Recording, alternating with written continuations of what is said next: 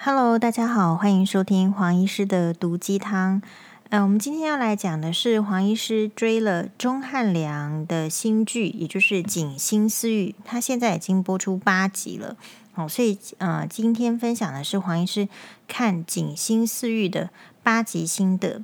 首先呢，《锦心似玉》这部戏呢，它是由钟汉良跟谭松韵所主演的一出。嗯、故事背景设定在明朝的一个呃庶女攻略的小说所改编出来的剧，所以呢，它主要就是在讲以前的时代，也就是明朝的时候，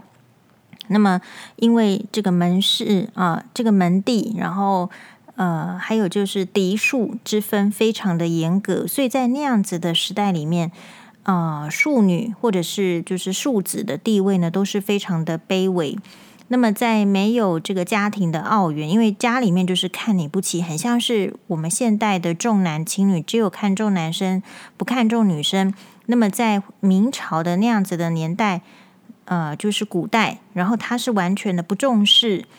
这个庶呃，就是嫡庶有别，非常不重视庶子的身份。不管你是男生女生，只要是庶子，几乎就是呃会被看轻，然后没有前途，所有的好处呢都分不到你。比如说家里呢明明是啊、可能是什么某某国公，或者是有什么世家的这个世袭可以的世袭头衔，那绝对是会落在嫡长子的头上，而不会落在庶子的头上。那么，所以呢，庶子他们的婚配的对象，因为自己已经被自己的家庭里面把他贬低了，在他们要去找婚配对象的时候呢，哎，通常也没有办法，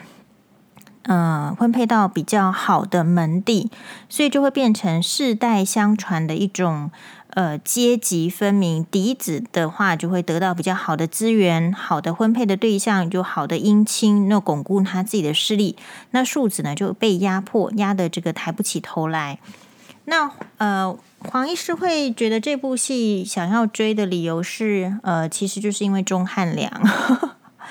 但我觉得钟汉良的话，就是从他以前的几部剧我追下来呢，我追过的最喜欢钟汉良的剧是。来不及说我爱你，在前面呢，黄医师也有做心得的分享，然后还有就是何以笙箫默，那来不及说我爱你跟何以笙箫默，都是这个钟汉良在二零一零年、二零一二年左右的时候的一个非常火红的剧。那这出剧呢，让他成为了这个明初的男神，或者是也是在。呃，其他档戏的话都是非常的优秀的表现，所以其实会想追钟汉良的剧呢，不纯纯只是因为钟汉良帅而已。那主要是他的演技可以把那个人物的刻画呢，呃，把我们带带进去很深的地方，有很有反思。好，比或者是说最美的时光，那这这三出剧呢是一定要看的。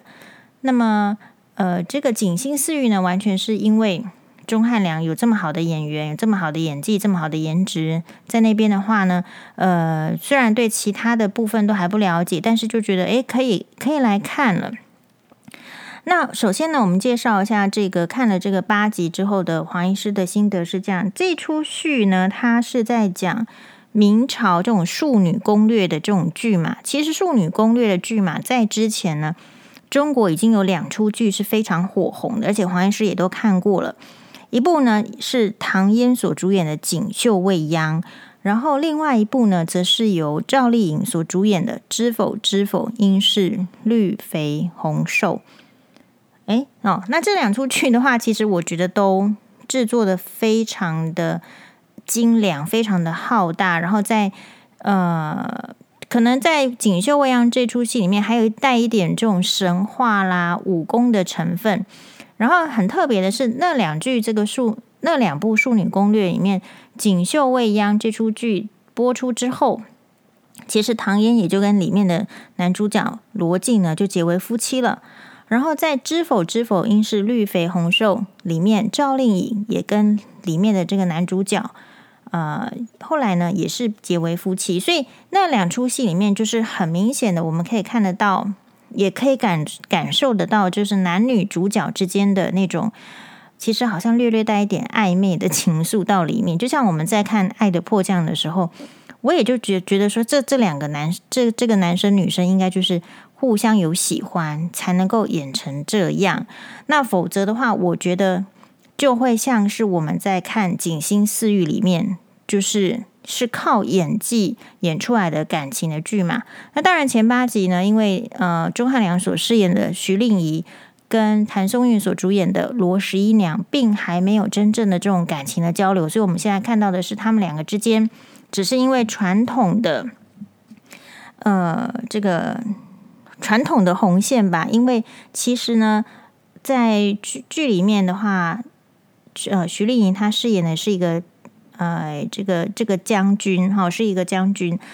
那他呢？应该说是一个侯爷，然后也是一个这个武将，是一个将军。那是因为自己的原配，也就是罗元娘。好，以前的女子呢，就是排排行老大的就是元第一个嘛。好，比如说纯元皇后，对不对？好，所以他们在取名大概也是这样。好，是因为他的这个原配这个正妻，也就是罗元娘，然后要快要去世的时候，因为小孩子非常的小。然后在那个后宅之中呢，并不是只有正妻，还有好几个妾。妾呢，也说好几个，也才剧中才出现两个。但是呢，妾也有生小孩，所以在那种很靠这个背景的年代，即便是身为嫡女的正妻，也会担心自己死掉之后，自己所生的儿子就没有机会承袭爵位，或者是就因此而失去靠山，所以也会积极的安排。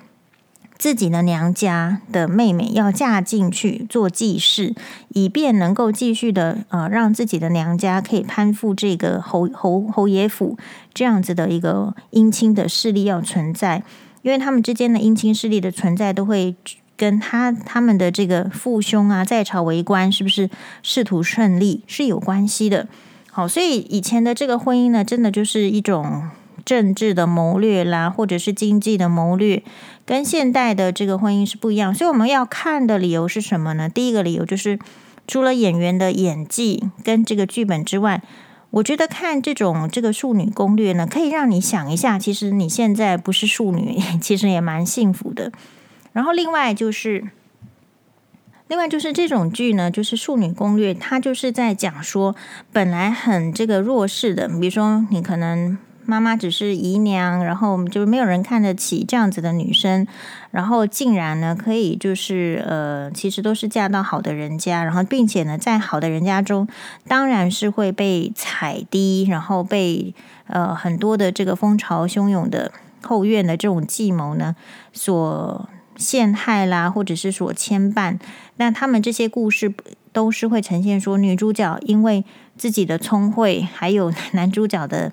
信任跟疼爱最终冲破了难关，所以我觉得看这样子的这个剧嘛，虽然说我们现在只看到八集，我觉得大概就是女生会从会喜欢看，除了说那个剧情，然后是比较考究的服装，或是考究的一些我们不知道的，呃，当时的礼仪，或者是当时的这个吃饭呐，哈，或者是他当时的这种。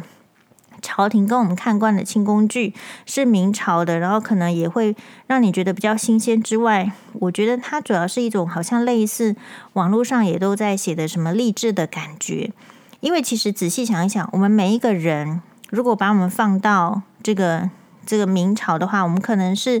是敌是树，我们不知道。但是呢，在现代的生活，我们就是这个现代生活中的庶女跟庶子，因为大部分的我们是属于就是没有什么背景，然后要靠自己。那没有什么背景要靠自己，就是会在生活中遇到很多挫折。所以你会觉得说看这种剧呢是一种救赎。一方面你会觉得哇，自己还真幸运。啊、毕竟我呢，我们就是不用说，哎，这个跟人家这个你的爸爸妈妈又娶很多的这个老婆，然后你跟很多的这个兄弟姐妹要去争家里面一点点的资源，然后只要是你的妈妈是这个小老婆的话，你基本上就没有什么好争的，一辈子要跟人家低头。所以第一个是会觉得说，哎，我们虽然就是没有说这个出生在富贵的家庭，但是我们至少是生活在现代。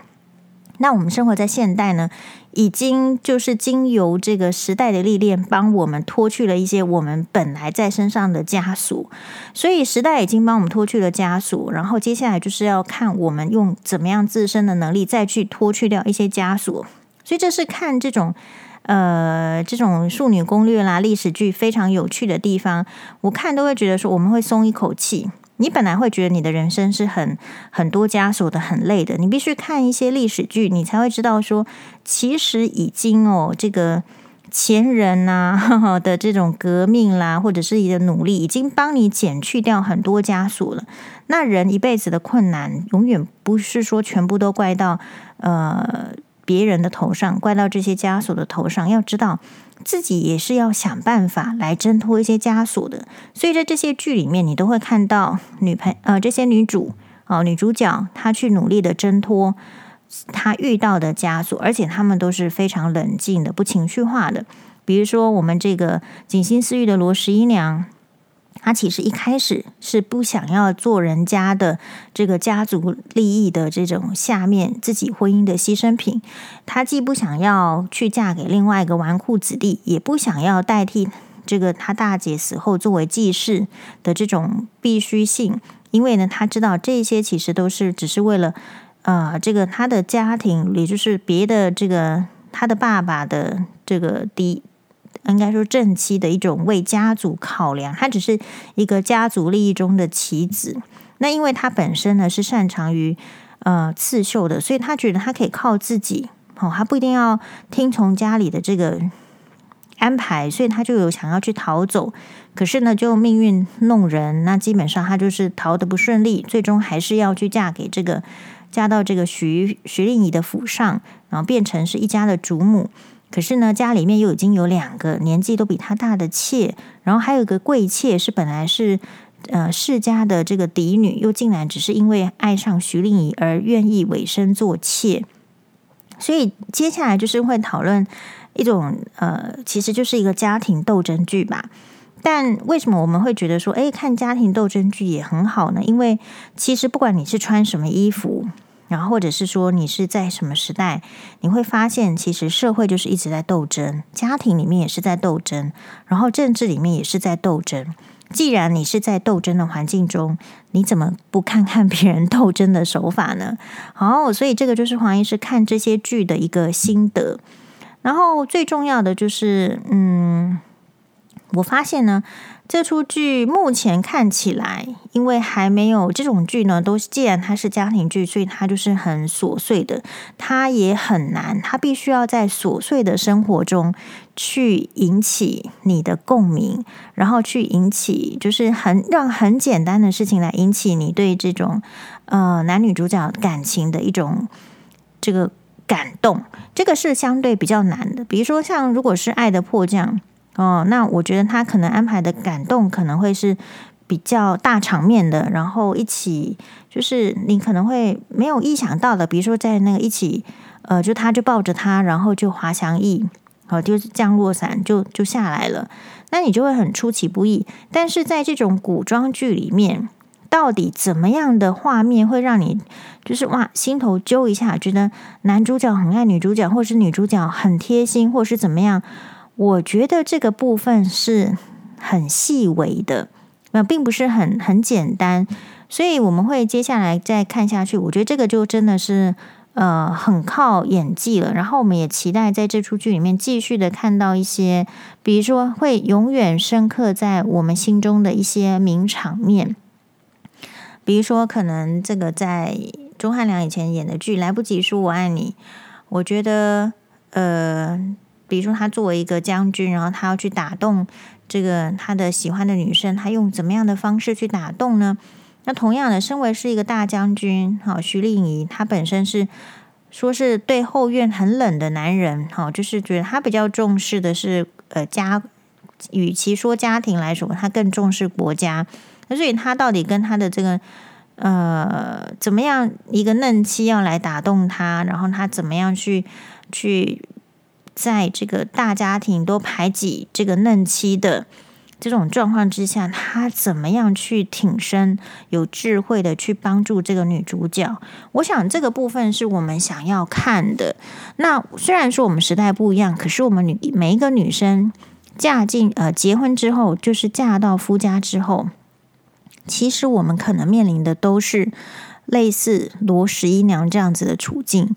为什么？因为我们都是被看轻，被看成是外人，然后被看成是呃要来分摊的，或者是说是可能是带着呃孝顺弯道会利益来的。其实很多的这个媳妇都是被这样看待。那为什么大家媳妇在现代生活中还继续的在苦呢？就是因为。其实徐令宜虽然是孝顺了，但是接下来我猜他是剧情的演演绎呢，应该是会演徐令宜。他有发现他太太的优点，然后知道他在这个家庭的不易，然后去怎么样的一个帮助。然后，所以男生跟女生也许感本来的这个在古代是没有感情什么基础就结婚的，然后之后是因为这种互相的，呃。怜惜、体贴跟帮助，然后才建立感情。那我觉得现代是刚好是相反，就是我们是建立了感情之后才去结婚，但是却因为在婚姻中，诶，男主角并不帮我们的媳妇们啊、哦，女主角们。去真正的去体贴，或是倾听一些问题，或者是在居中，在这种深宅大院里面的这种亲戚关系里面做出协调，所以呢，本来拥有的感情就越来越淡，甚至就是破裂。